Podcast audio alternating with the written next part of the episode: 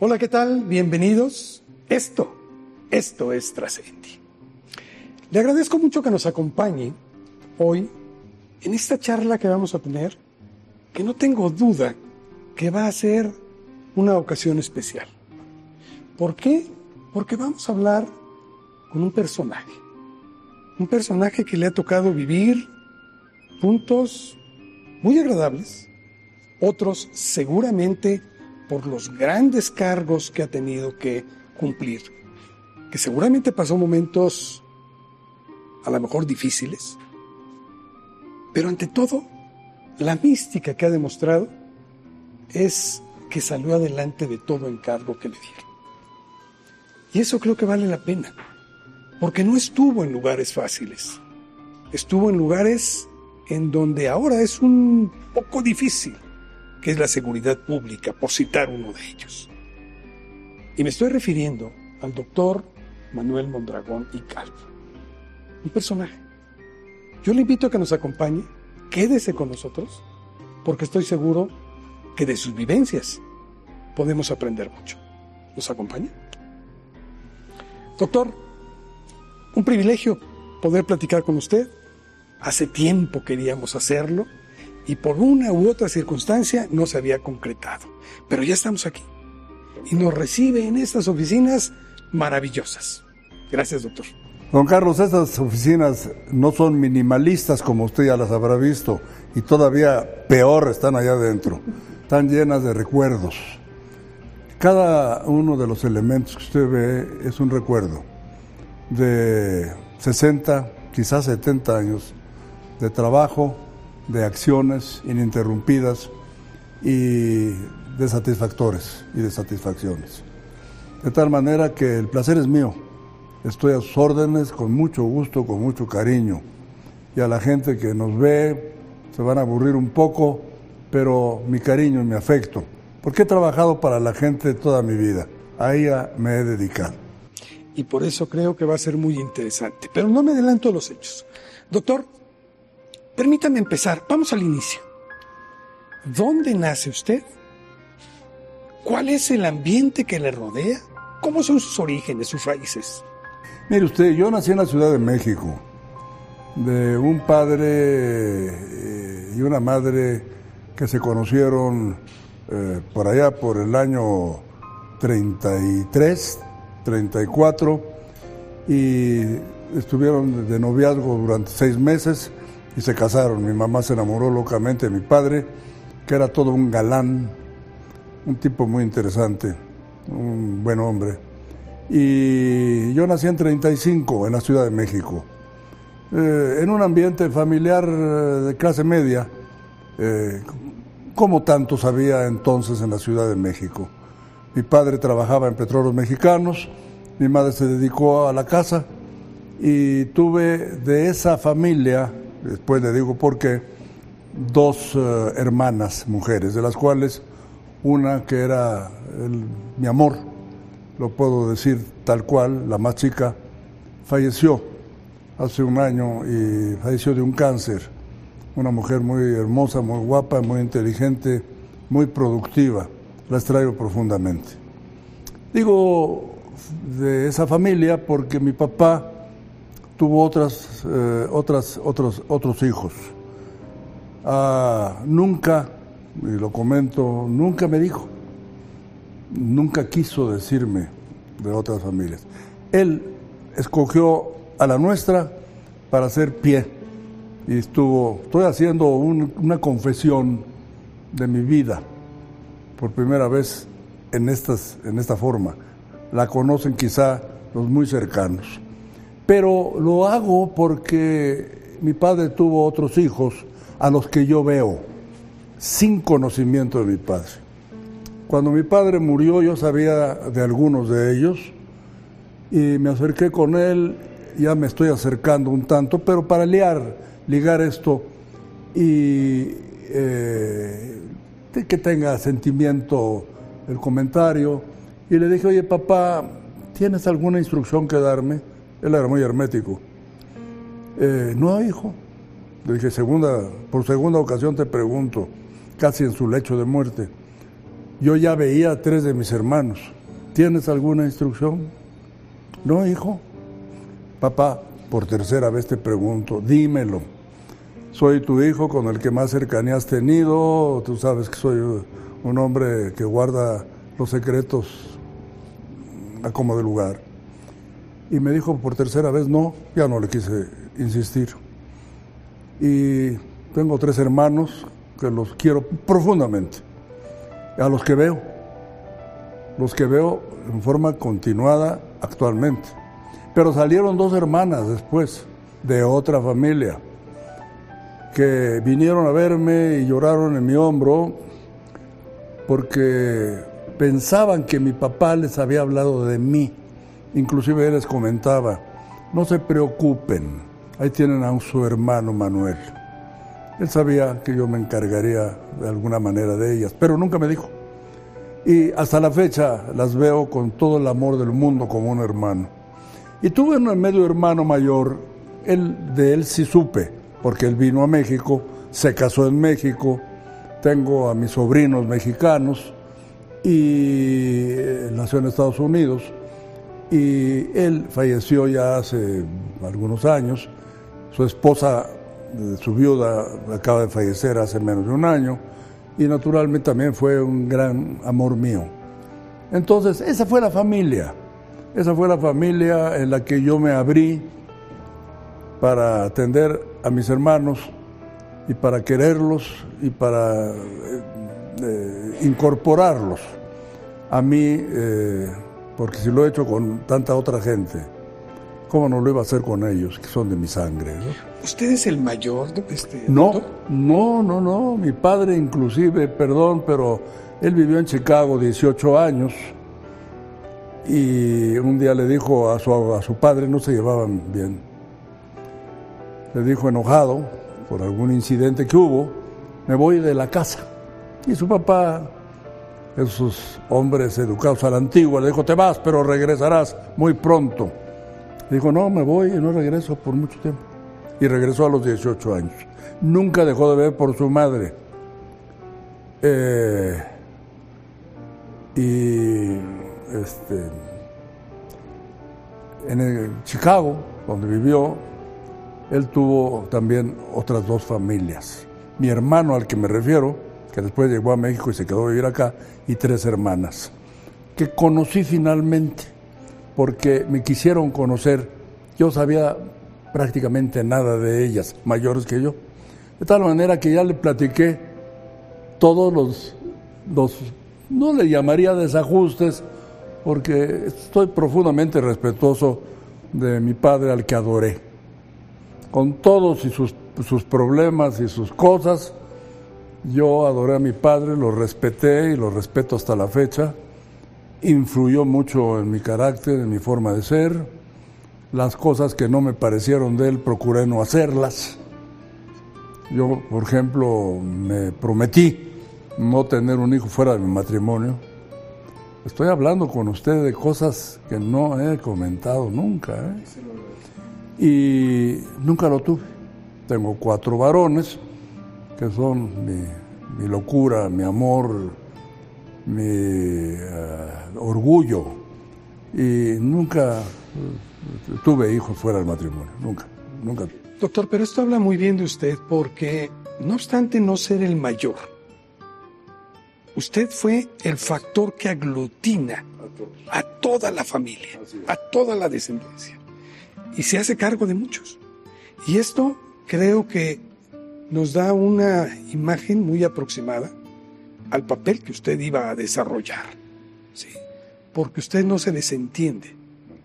Aun cuando la responsabilidad directamente no era suya, la toma y la saca adelante. Y la saco adelante en memoria de mi padre, en vida y ya muerto.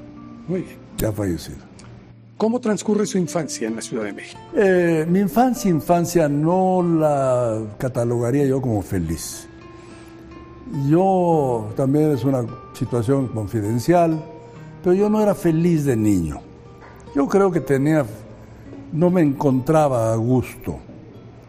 Eh, en casa quizá mi padre no estaba muy cerca de mí, por sus cosas. pero aunque nunca faltó a la casa, ¿eh? Esa era su leitmotiv, tu vida fundamental era en la casa nuestra. Nunca faltó a dormir una noche, pero no había cercanía. Él seguía dándome la mano para que yo lo saludara de beso en mano. Y no, no me considero haber sido un niño feliz. Cuando llegué a la pubertad y empezaron las hormonas a funcionar, me di cuenta de lo que yo tenía que hacer sin que nadie me dijera. Sí, lo reconozco, me di cuenta de que yo no estaba satisfecho y me dije a mi escasa edad qué debía yo hacer para empezar a cambiarme de escuela. Yo estaba en el Instituto México, siempre fui alumno de los maristas, y le pedí a mi papá que me pasara al Colegio México, que estaba en otra colonia, no era la colonia del Valle, era la colonia Roma. Y me pasó en primero, en segundo secundaria, y yo llegué a segundo secundaria y cambió, estaba yo ya secretando testosterona, y me cambió mi modus pensante. Ahí conocí al papá de Marta, nos hicimos amigos hasta que acaba de morir hace, hace poco tiempo, y fue mi hermanable amigo, con otros, eh, que seguimos la secundaria, la preparatoria, la carrera y el trabajo juntos hasta su muerte y la muerte de otros amigos, compañeros. Pero ahí cambió mi vida. Ahí cambió mi vida y empecé a hacer deporte. Mi padre me metió al Deportivo Chapultepec porque yo le insistí, no por ejemplo deportivo, sino porque le insistí. Me acuerdo que llegaba yo, Carlos, al Deportivo Chapultepec, me llevaba yo a la alberca, no tenía yo dinero para pagar un maestro privado, me, me acercaba yo a los maestros que daban clase privada y oía lo que le decían a los eh, alumnos. Y acabé siendo del equipo de natación del Deportivo Chapultepec. Entonces, aproveché. Y después me fui al gimnasio, después ahí hice box y después hice eh, lucha olímpica y hice, me hice deportista en el Deportivo Chapultepec.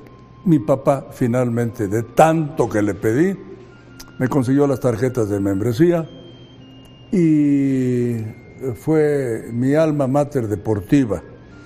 Yo recuerdo al deportivo con mucho cariño y con mucho afecto y naturalmente a todos los grandes nadadores, que no tenía yo ese nivel, pero los grandes nadadores del Deportivo Chapultepec, desde Alberto Isaac, eh, al vice Clemente Mejía, Apolonio Castillo, todos, obviamente, eh, los Capilla, los tres hermanos, Joaquín, Alberto y el pequeño, este, los Botella, los Mariscal, todos los deportistas del Deportivo Chapultepec eran mis amigos. Ahí nos hicimos. No tanto los tenistas, porque yo no era de ese grupo, ni los badmintonistas, porque no era de ese grupo, pero era de los otros grupos. ¿Y quién me iba a decir? Porque no había para entonces ese deporte que yo iba a ser arte marcialista al futuro. Y después ya platicaremos sobre ese asunto. Déjeme seguir por esta línea para no cortar con esta idea, porque es extraordinaria. Doctor, yo le confieso, yo todavía ignoraba muchas cosas de usted. Y estoy tratando de aprenderlas y de abrevar para darlos a conocer a la gente que nos ve y que nos escucha. Y me topo con que usted además de que por su físico se ve, es un hombre muy fuerte. Usted fue quien trajo el taekwondo a México. Y el karate también. Y el karate. Y el que conjugué y el que conjunté a todas las artes marciales que andaban desperdigadas, salvo el judo, que ya tenía muchos años de existir en México. Mire, yo era cinta café, cinta marrón de judo, cuando alguien en el Deportivo Chapultepec, un muchacho Carlos Vila, que ya falleció, eh, me dijo un día haciendo ejercicio, él era un hombre muy fuerte, yo también hacía pesas con él y hacía lucha olímpica, etc. Me dice, oye, encontré un maestro de karate. Le dije, ¿qué es karate? ¿Un medicamento? ¿Qué es? No, mira, karate es primera vez que oía yo el término y que él también lo había escuchado ocho días antes. Ya me dijo, es el arte como el judo, karate, do, de defender y contraatacar con golpe. Me. Y es un maestro que eh, es el subdirector de Takeda en México. De Takeda, que era la empresa productora de antibióticos más importante de Oriente, con sede en Japón, en Osaka. Y lo fuimos a ver. Y nos trató como ese libro del arte de los arqueros japoneses, Carlos, en donde va alguien a querer aprender a tirar con arco y el maestro le dice, no, fuera y sigue yendo diario, diario, diario, hasta que lo recibe el maestro, lo invita y le dice, bueno, a limpiar pisos y hacer eso. No nos puso a ese grado el maestro Murata, pero nos dijo, no los enseñamos porque los mexicanos no, tienen, no pueden aprender la filosofía. Lo insistimos y no nada más lo hicimos bien, sino que le dimos mucho lustre y nombre a quien a mí me enseñó realmente karate que fue mi base de artes marciales, que fue el profesor Nobuyoshi Murata, también en paz descanse.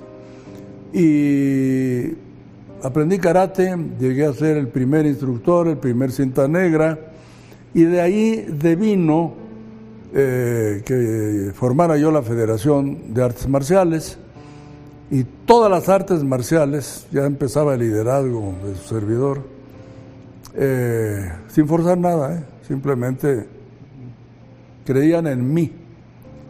El ejemplo cundía. Y empecé a conjugar a todos los artes marcialistas y ahí estaba taekwondo, vino después, eh, Okinawa y samuráis y Okinawa Te y Goju Ryu y todos los artes marciales. Inclusive llegamos a hacer, logré reglamentos universales para que los torneos se hicieran de entre todos. Y eso nos unió. Y cuando hicimos la toma de posesión de la mesa directiva allá en el Gimnasio Olímpico Juan de la Barrera, era un mundo de karatecas, un mundo de gente arriba en las tribunas. Y fue muy impresionante porque llegó a ser la mejor federación o de las mejores federaciones que hubo yo nunca cobré un centavo en el karate ni en el taekwondo, platico ahorita lo del taekwondo, y eh, nunca cobré un centavo siendo presidente de una federación. No digo que estén malos que lo hacen ahora, pero ahora está muy desajustada la las federaciones, muy desajustadas. Yo le escribí una carta al señor presidente de la República diciendo que volviera a, conjuntar la Confederación Deportiva Mexicana y nombrara otra vez, le diera importancia a las federaciones, porque es la base de la práctica del deporte a través del el deporte per se, que está conformado por deportistas, ligas, asociaciones y federaciones que a su vez se ligan como una federación internacional y que a su vez tienen cabida en el Comité Olímpico Internacional no se ha hecho. Entonces andamos muy mal en el deporte mexicano. Cada quien jalando por su lado, con todo respeto lo digo. Ahora tenemos a la señorita Alcalá, que fue campeona olímpica de clavados, ahora como presidenta del Comité Olímpico. Yo espero que ella retome esta responsabilidad bien, pero insisto, necesita formarse nuevamente la que era, la con que conjuntaba las federaciones, que no existe, y yo fui presidente de una federación y de ahí fui vicepresidente de la confederación y después fui vicepresidente del Comité Olímpico. Y salí de la Federación de Artes Marciales cuando no querían que saliera, pero cumplí dos periodos y puse el ejemplo de lo que a veces no ocurre. Y me salí y no regresé.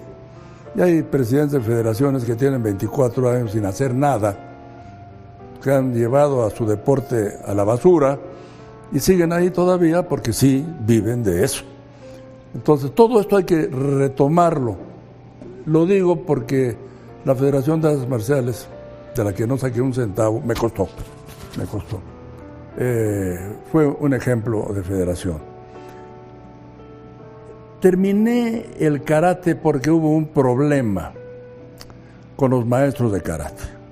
Y los maestros de karate cerraron las puertas a la asociación que yo presidía, entre otras cosas, la Asociación Mexicana de Karate Do.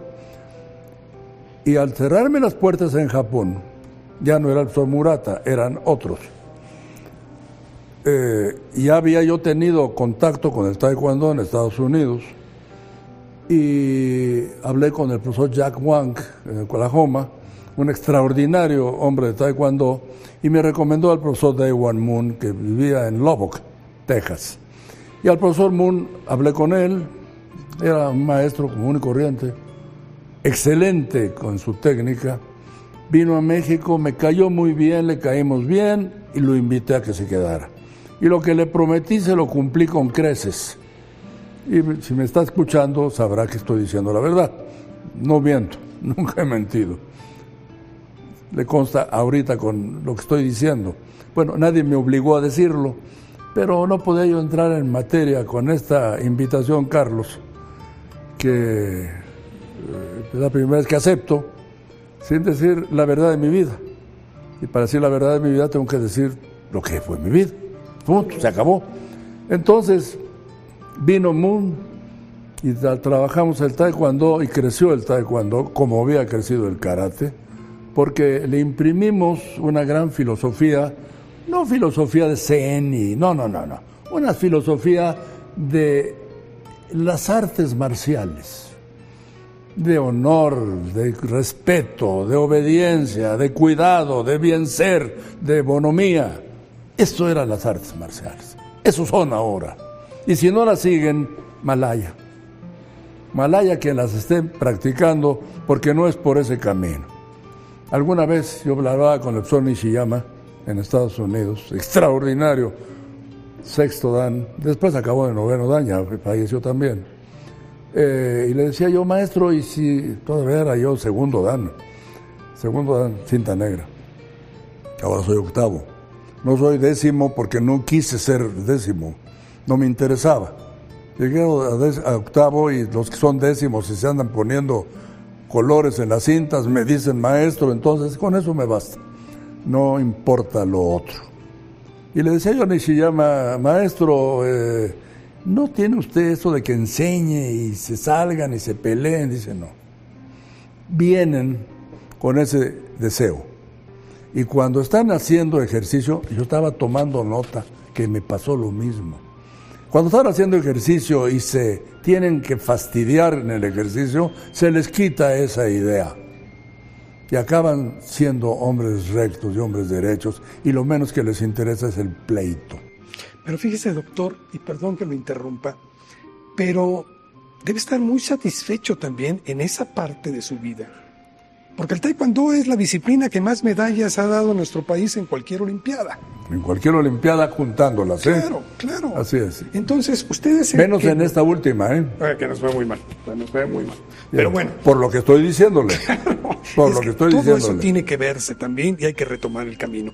Pero es la disciplina más importante del deporte mexicano. Bueno, es una buena. Yo diría, yo no estaría de acuerdo, Carlos. Yo creo que todas las disciplinas deportivas me merecen el mayor de los respetos y del afecto. Eh, lo que yo quisiera es que tuviéramos buen deporte en todos los deportes. México es bueno en el box, en la lucha. Eh, México es, es, bueno en el boliche, es bueno en el tenis, es bueno en el fútbol, es bueno en todos los deportes. Y no tenemos medallas porque los deportistas se hacen individualmente. ¿Dónde están los deportes de las escuelas que deberían formarse? Cuando en la Secretaría de Educación Pública no tenemos educación física ni educación deportiva. ¿Dónde está el deporte de las universidades? Cuando se olvidaron de el poli mismo, tienen un gran equipo de fútbol americano, cuyo eh, coach eh, Jacinto Licea es mi amigo hasta la fecha, a pesar de que yo soy Águilas Blancas, ¿no? Águilas Blancas, yo soy padrino de Águilas Blancas y acabo de estar desayunando con mis alumnos y mis ahijados y con Jacinto. Y lloraron ahí de la de la reunión que les organicé, etcétera. Pero soy Puma y jugué también con universidad y con el CUM y con intermedia también jugué americano. Eh, entonces, todos los deportes son buenos, pero debiéramos tener buenos deportes en todos lados. Un país de 130 millones, con universidades extraordinarias, con no sé cuántos millones de educandos, con, mil y, con un millón y fracción de maestros. Nosotros pusimos la Escuela de Educación Física en primer término, en primer lugar. La tenían arrumbada, está otra vez arrumbada. ¿Qué pasó? Pues, ni modo. Deja uno cosas y se van y se acaban. Y lo digo con toda claridad. Y queremos tener buen deporte. Y las estructuras deportivas no funcionan. O no existen o no funcionan. Y que me disculpen quienes las dirigen. Pero no funcionan. Punto, así es la vida. Yo sé que hay muchos temas y no quisiera desaprovechar esta ocasión, doctor, porque no he tocado ningún tema de los otros. Lo que es la vida, ¿verdad? Permítame ir a otros puntos. Regresemos un poco en el tiempo. ¿Por qué decide estudiar medicina? Mire, yo llegué a secundaria, en donde tuve que tomar la decisión en tercera secundaria, sin saber qué iba yo a hacer. No tuve orientación vocacional. Mi padre no se ocupó de dármela. Te digo que había, fue mi imagen, mi respeto y mi amor, pero no hubo cercanía con mi padre. Y mi padre no sabía de esto. Yo me tuve que hacer solo. Sí, tengo que reconocerlo, que soy una persona que se hizo solo. Una vez echaba yo lágrima con mi hijo mayor, con Manolo y le porque quise pedirle algo, preguntarle algo y me dijo, espérame papi, no tengo tiempo, etcétera. Y me dio mucho sentimiento. Y lo llamé y le dije, mira, mi padre no me, no me hizo caso y mis hijos tampoco. ¿De quién voy a, en quién me voy a detener alguna vez? Obviamente de mis hijos me he detenido Sí, tuve cuatro, tengo cuatro hijos maravillosos. Pero así, eché lágrima, ¿eh? sentí muy feo. Dije, estoy solo en la vida. Me tuve que encargar hasta de mi padre, porque mi padre antes de morir yo tuve que conseguirle trabajo y tuve que ver sus finanzas y tuve que verle muchas cosas. Y de mi madre fui su paño de lágrimas toda su vida. Entonces, eh, sí fue un peso muy pesado ahora sí que peso, muy fuerte en mi espalda. Y tuve que ver esas cosas. No tuve eh, orientación vocacional, volviendo a la pregunta, pero tuve un tío, un hermano mi padre médico, que adoré.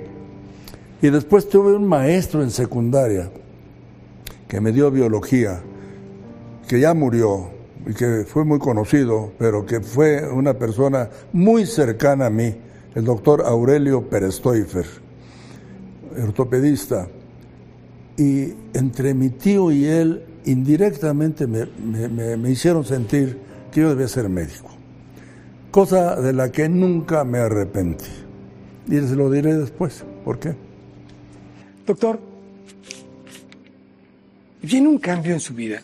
Usted se recibe como médico y, viene un cambio muy importante en su vida, tal vez en la faceta que muchos de los mexicanos más le conocemos, que es a cargo de seguridad pública.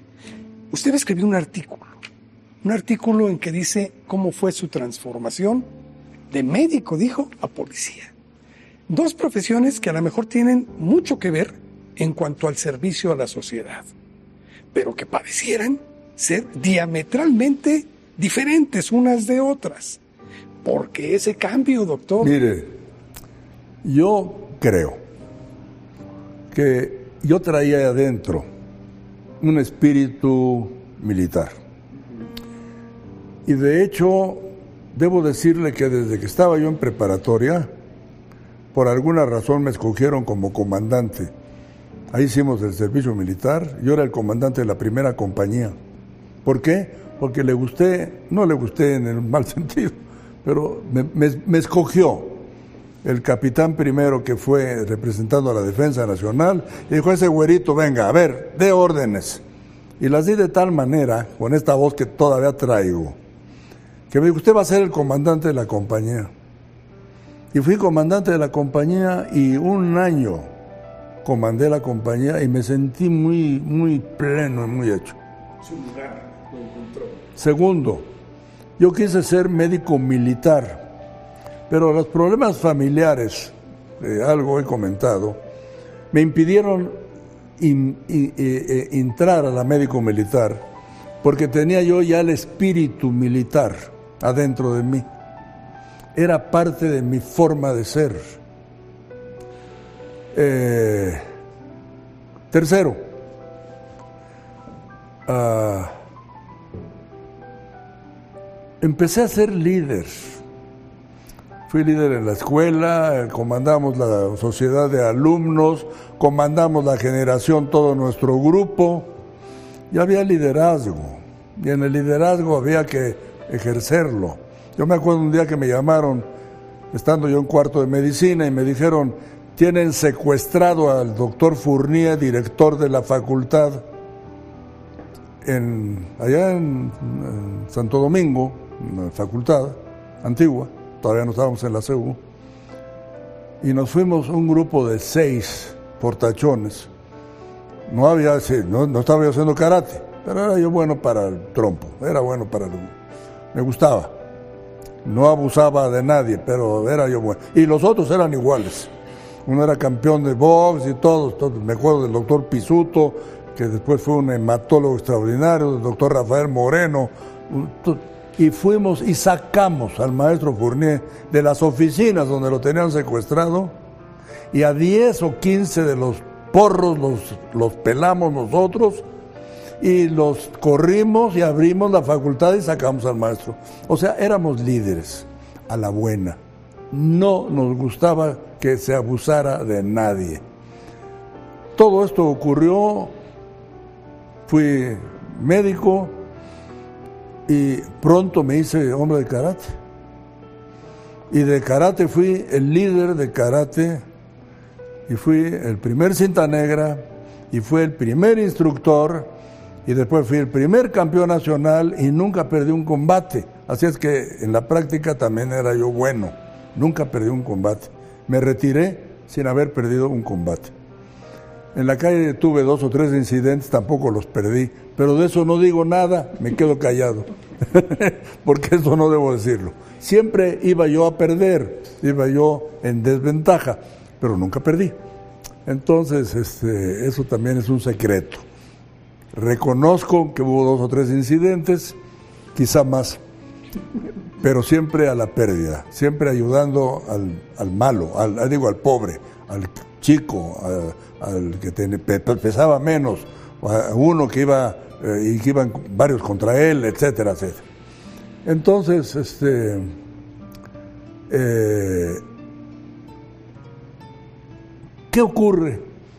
Nombran en Marina oficial mayor al que fue mi maestro y acabó siendo mi amigo íntimo cuando murió, al licenciado Castro y Castro, Fernando Castro y Castro, hermano de Juventino Castro y Castro, que era ministro de la Suprema Corte. El, maestro Castro y Castro fue subsecretario de Turismo, fue oficial mayor de Marina y fue mi maestro, mi maestro en historia en segundo de secundaria y desde entonces nunca lo dejé, ni a él ni a Perestoifer. Voy a ver al maestro Castro y le dije, maestro, quiero ser yo médico naval. Soy reumatólogo, esa es mi especialidad. Cuando las cosas se hacen, se hacen de veras, cuando se hacen. Descolgó el teléfono, le habló al señor vicealmirante Vargas Salazar y le digo, aquí está conmigo el doctor Mondragón, nómbrelo usted ahorita jefe del servicio de reumatología de Marina y dele usted el grado que le corresponde de capitán de corbeta. Y salí yo de esa oficina como capitán de corbeta. Lo primero que hice fue uniformarme y después fui hasta la fecha, ahí estoy retratado ya de almirante, fui representante de Marina a la que amo, es una dependencia que adoro y sus secretarios han sido mis amigos, el actual Rafael Ojeda es mi amigo, los he querido mucho y nunca dejé de atender a mi Secretaría de Marina. En los cargos que tuve, siempre tuve vinculación con Marina. O sea, si era yo marino, si era yo jefe, si era yo todo eso, algo hablaba de mi personalidad, ¿no? Un día con el profesor Hank, desayunando, siendo yo subsecretario ya, había estado con él, director del deporte de la ciudad, estaba yo subsecretario del deporte, me llamó a desayunar a su casa y me dijo una serie de cosas y me dijo, usted debiera ser el próximo secretario de seguridad de la ciudad. Él sonaba para continuar en la dependencia. No fue. Miguel de la Madrid ya no lo invitó. Pero cuando yo salí de ahí dije, si el maestro Han se queda, yo voy a ser secretario de seguridad. Me dijo, tiene que ser un hombre decente, honrado, eh, eh, de fibra, de temperamento, etcétera, como usted. Así me lo dijo.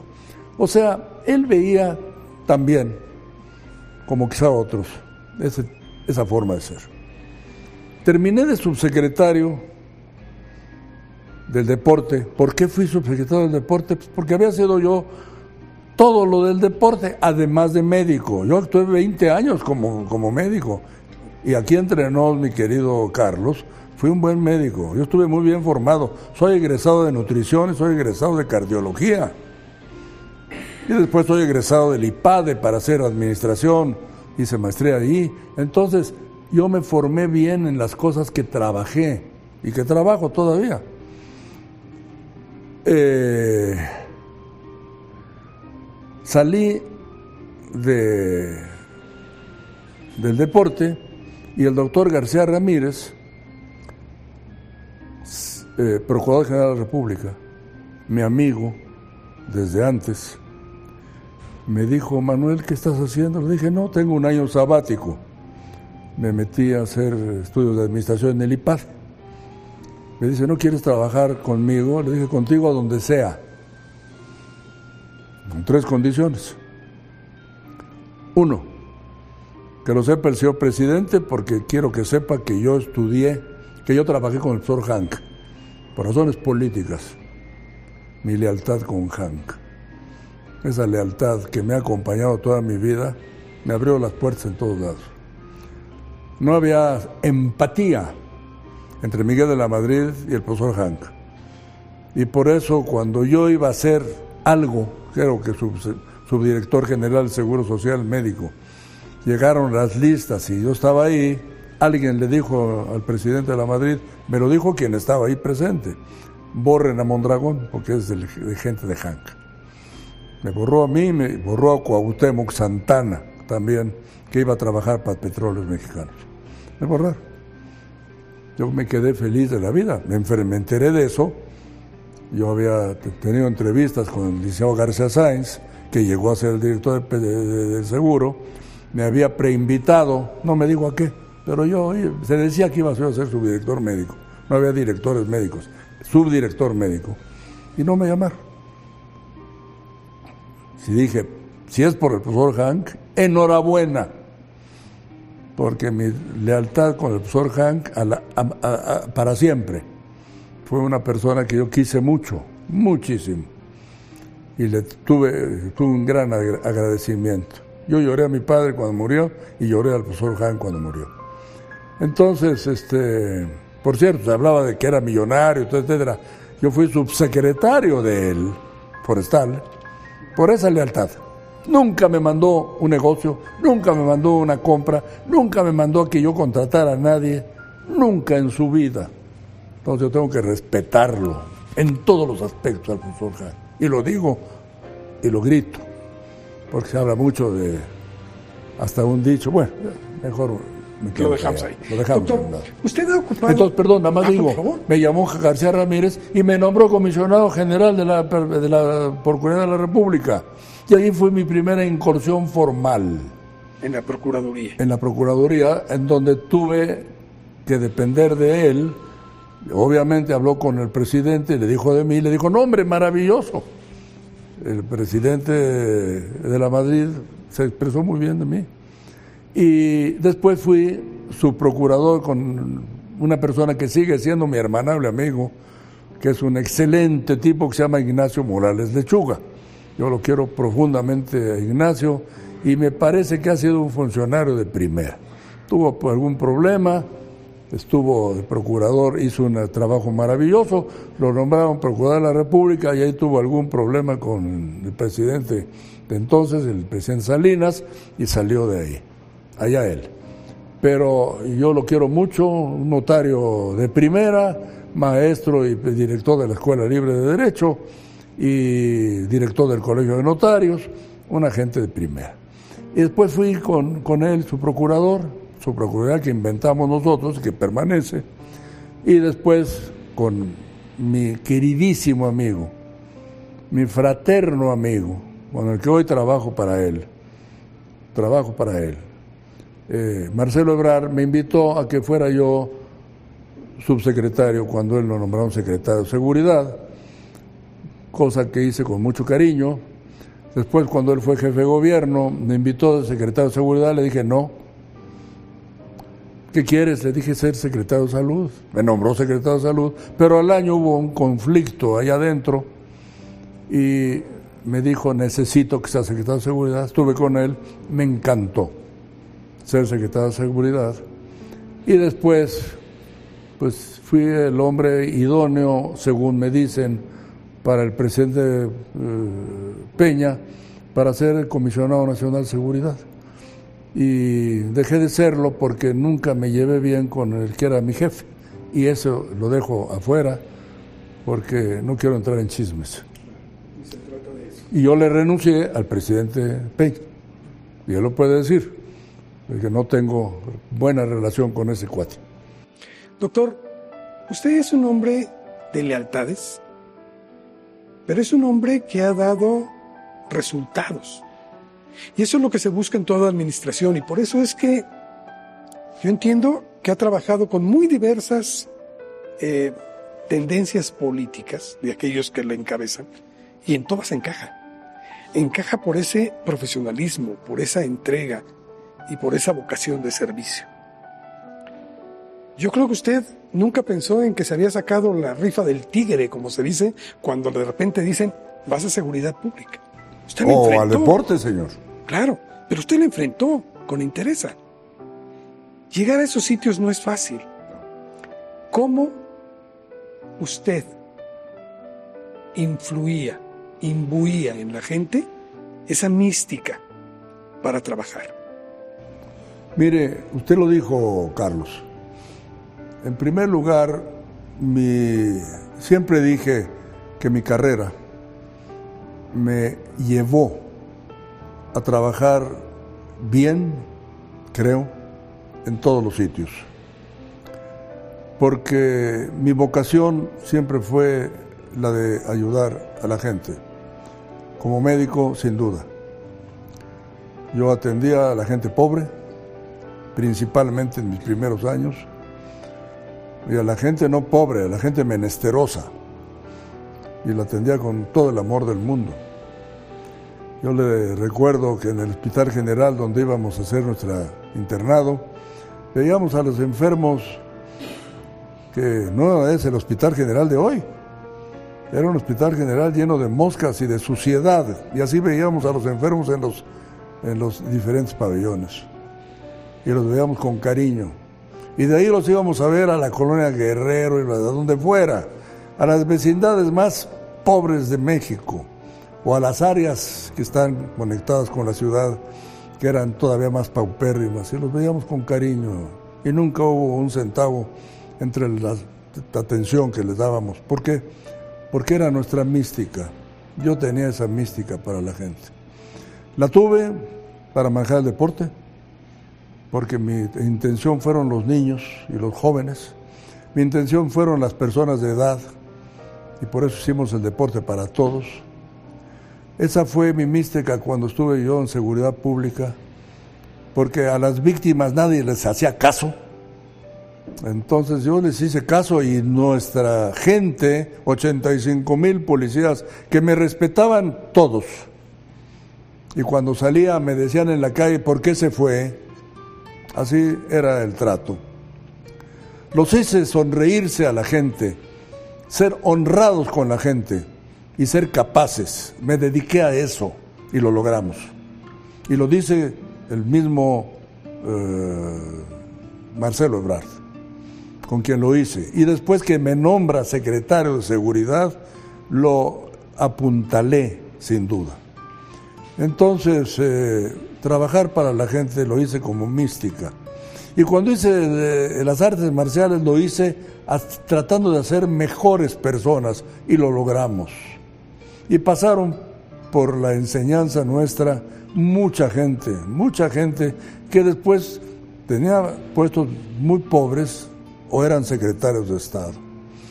Eh, en el área forestal lo mismo Nunca di un permiso fuera de lugar, atendía a las personas que plantaban árboles, atendía a las personas más pobres, igual en Huachochi, en, Chihuahua, que en la Sierra de Durango, que en Guerrero, que en donde fuera. Eh, fue mi vida trabajar para la gente. Y eso me llevó, o lo logré por lo que usted dijo. Primero, yo no entiendo, y mi próximo libro va a hablar sobre eso, a trabajar sin resultados. Cuando yo veo programas que hice que están tirados en la basura, que no funcionan, que se han corrompido, tengo que escribir sobre ellos. Y lo hice y va a salir el libro, pues yo creo que ya en un par de semanas. Me va a dar mucho gusto invitarlo a la presentación y que se aburre leyéndolo. Donde digo todo lo que hice. ¿Por qué? Porque yo he trabajado a resultados. Y les digo a todos los que trabajan, en todos lados, ya en el, en el, en el, en, el, eh, en la parte privada, pues no tengo que decirlos, porque o trabajan con resultados o los corren. Porque el dinero es de una persona. Y si no hay resultados, no hay ingresos. Y si no hay ingresos, los corre. En Estados Unidos, si no hay ingresos, se van a su casa. Pase a la caja hoy y cobre, porque hoy se va. Hoy está usted cesado. Aquí en el servicio público no importa. El dinero no es de uno. El dinero es del Estado. Y si trabaja uno y da resultados o no da resultados, es igual.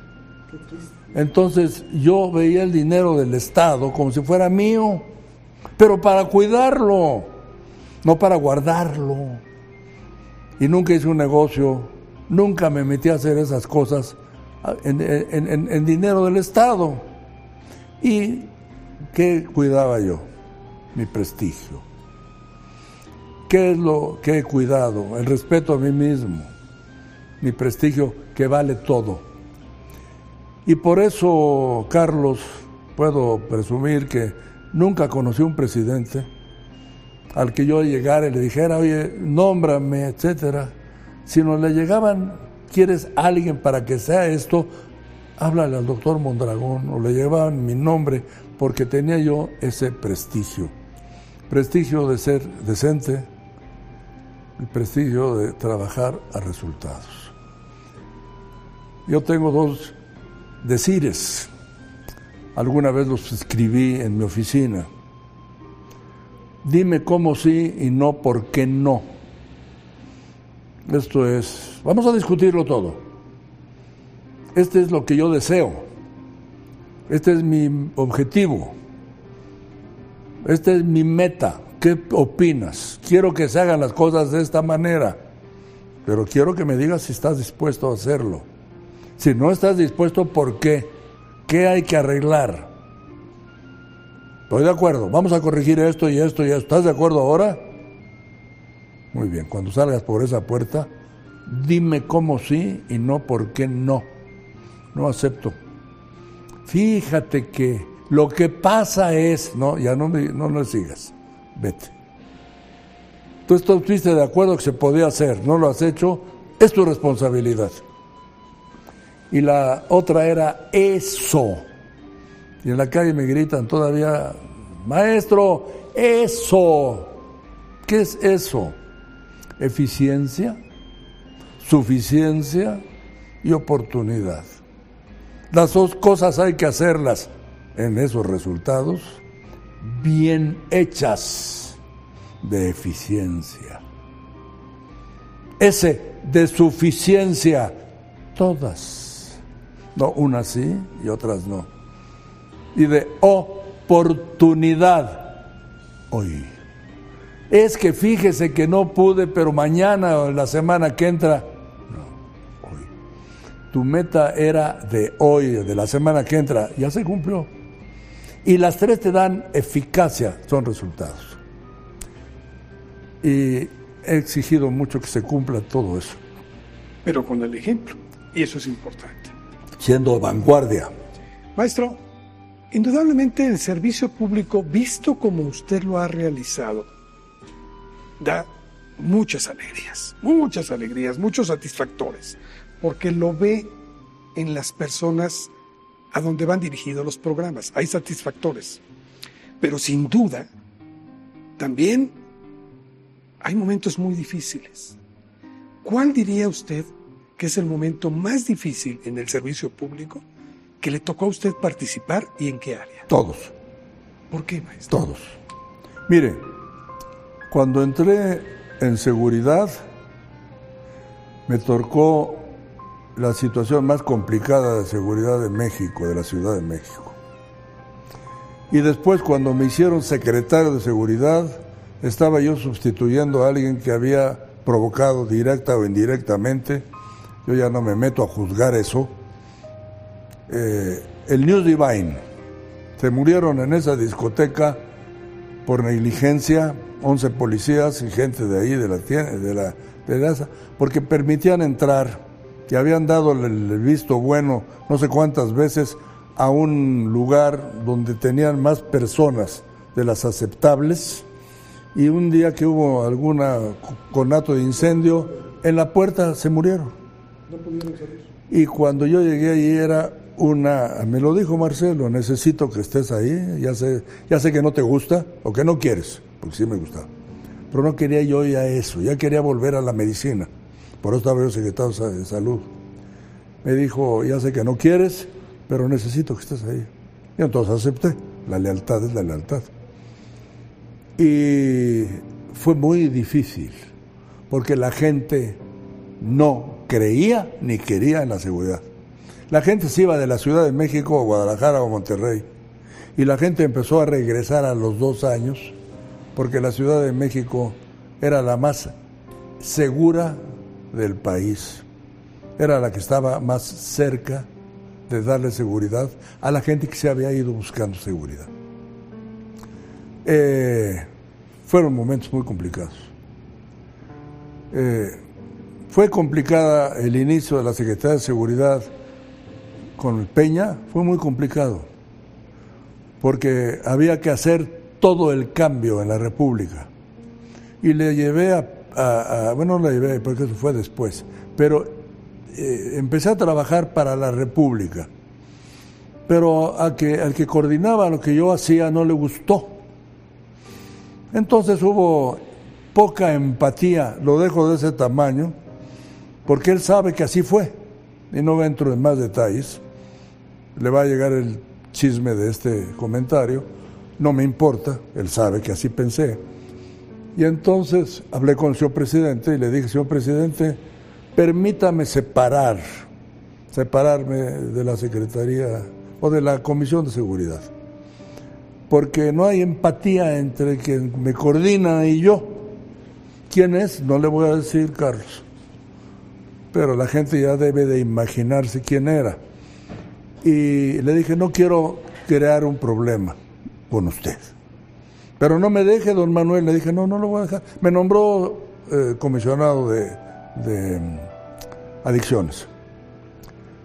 Y con comisión de adicciones tuve un problema con la marihuana, en donde estuve en contra de que se legalizara abiertamente y lo logré. Pero tuve que luchar contra todo y contra todos, en un momento en el que ya eh, que es el número de estados de, la, de Estados Unidos tenían la legalización de la marihuana y, qué sé yo. Entonces, los chavos, etcétera. Pero no se legalizó la marihuana. Y me enfrenté a ella. Inclusive hice un libro que me parece que es lo más completo, con una tendencia científico, más científico, pero con una tendencia a la no legalización. ¿Por qué? Porque la marihuana es adictiva y la adicción es un problema. Y X número, X porcentaje de personas que usan marihuana van a caber en adicción y van a morirse en vida o como el alcohólico o por la marihuana per se. Y si yo estoy contra las adicciones, estoy igual contra el alcohol que contra la ludopatía, que contra la cocaína, que contra la morfina, que contra todo lo que es adictivo. Y tengo que estar contra la marihuana. Que fumen marihuana, que fumen. Que habrá muchos que van a fumar y no van a hacer adicción, qué bueno. Hay muchos que toman y no hacen adicción. Ponían el ejemplo de la marihuana con el alcohol. No, hombre, el alcohol es culturalmente aceptado pero no la marihuana. Si se va a hacer culturalmente aceptada, vamos a acabar muchísimos cientos de miles de marihuanos o de uso de marihuana. Y va a aumentar la cantidad de adictos y va a aumentar la, la parte que tiene que ver con salud en la marihuana. Como si después vamos a pasar a la cocaína, va a pasar lo mismo. Y no me digan que no es adictiva, y no me digan que no mata y después no me digan que las combinaciones o las eh, eh, áreas que sacan, que sacan cocaína, como el crack, no requete mata y hacen adic adicciones tremendas.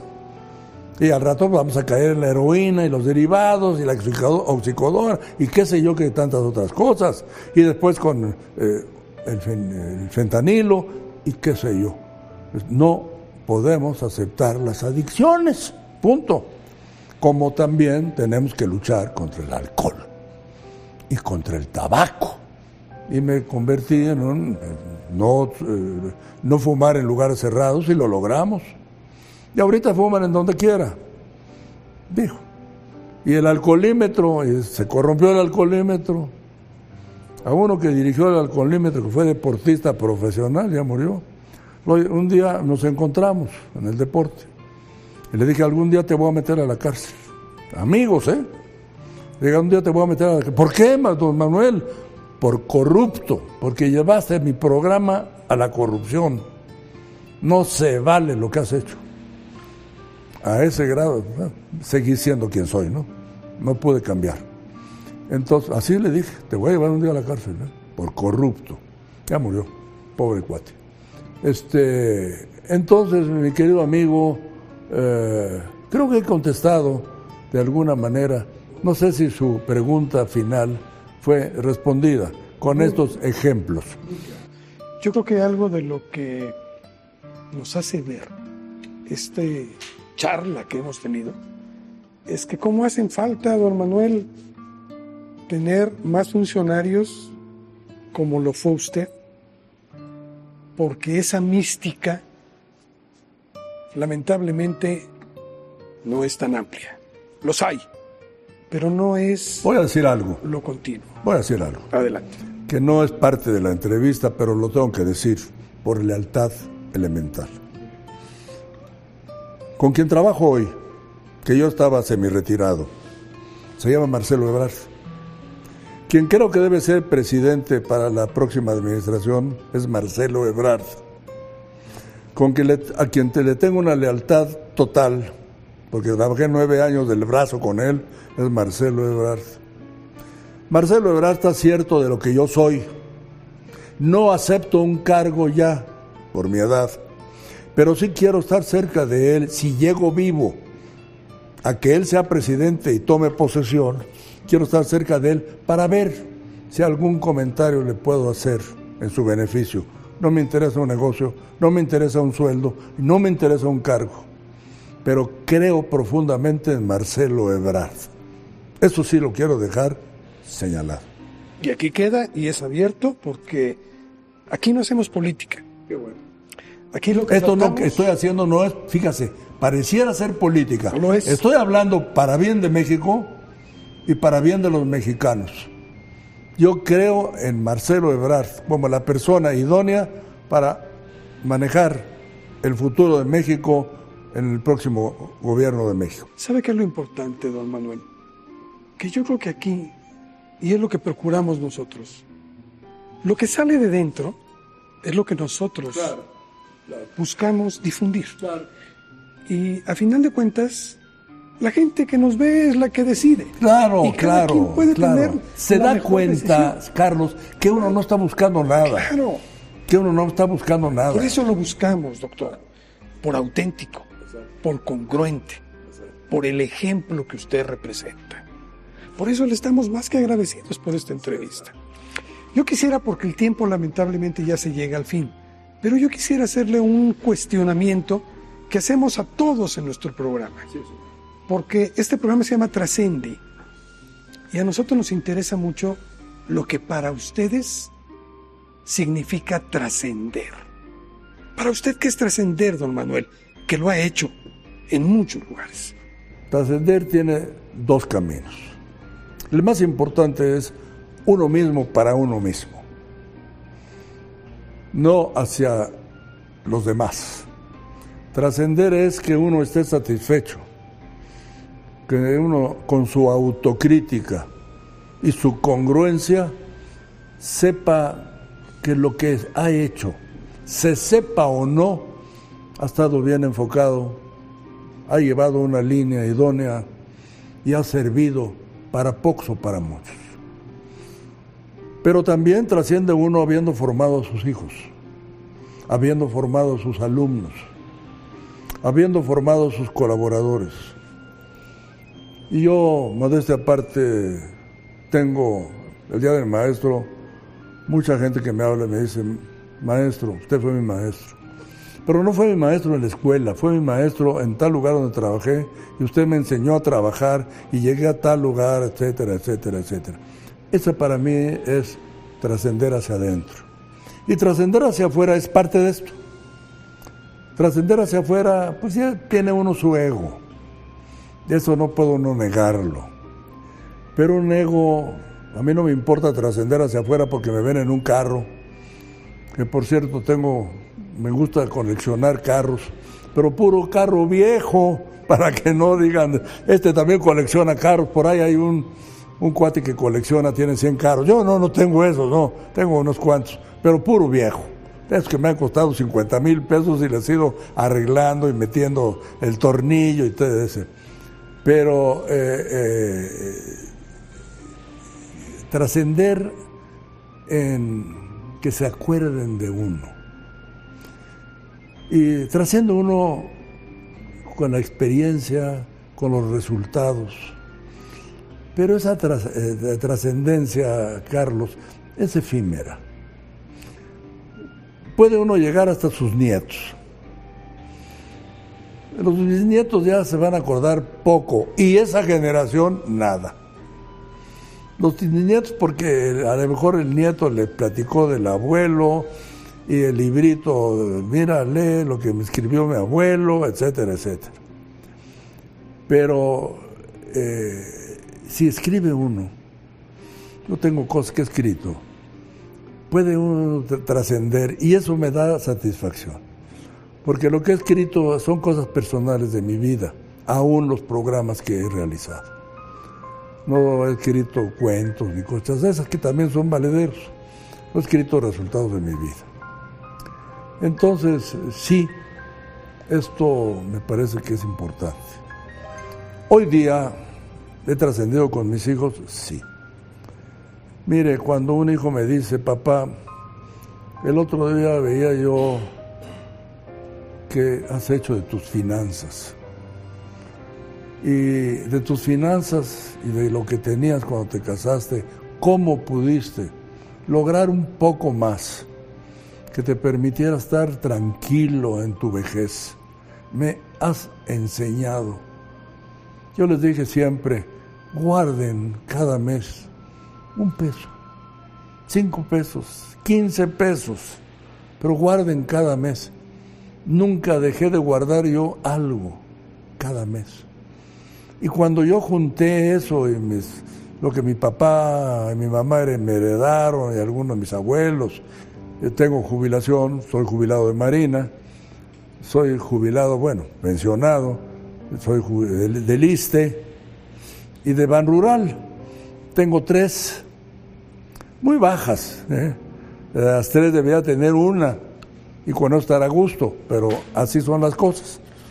Este, pero con todo eso junto ya estoy tranquilo, ya no tengo problema de presente, donde tengo una, mi, mi esposa enferma que necesita apoyo 24 horas al día y eso me ha ayudado para salir adelante. Entonces no hay riquezas, ni mucho menos, pero sí una posición que me llevó a ahorrar desde que estaba yo el primer día que hice, que tuve mi primer salario o mi primera consulta pagada. Entonces, eso me da mucho gusto y me da mucho, mucha honra. Y mis hijos creen y saben lo que hice y creo que están haciendo más o menos lo mismo. Y ya trascender con mis hijos es bastante. Sí, es importante trascender. Doctor, muy agradecidos. De veras, a nombre de este canal que depende de la Universidad Humanitas, le estamos muy agradecidos y como mexicanos por este ejemplo que nos ha dado. Gracias. Porque nunca, nunca he querido ser eso, ¿eh? pero si funciona y le sirve a alguien, enhorabuena. ¿eh? Yo creo que eso nos cae y a usted le ha caído por la magnífica actuación que ha tenido. Así es que, doctor, muchas gracias, fue un privilegio. Espero no haberle fallado a usted, mi querido Carlos. Me voy muy satisfecho. La confianza que tuvo usted en mí. Gracias, doctor. Estoy a sus órdenes. Yo también. Qué gustísimo de verlo. ¿eh? Es un placer. Y estoy a sus órdenes. Gracias. ¿Y a usted? Gracias por habernos acompañado en esta emisión más de Trascendi. Creo que hay mucho que aprender. Funcionarios como estos son los que necesitamos. Así pues, ahí queda el ejemplo. Gracias. Pásenla bien. Nos vemos en la próxima.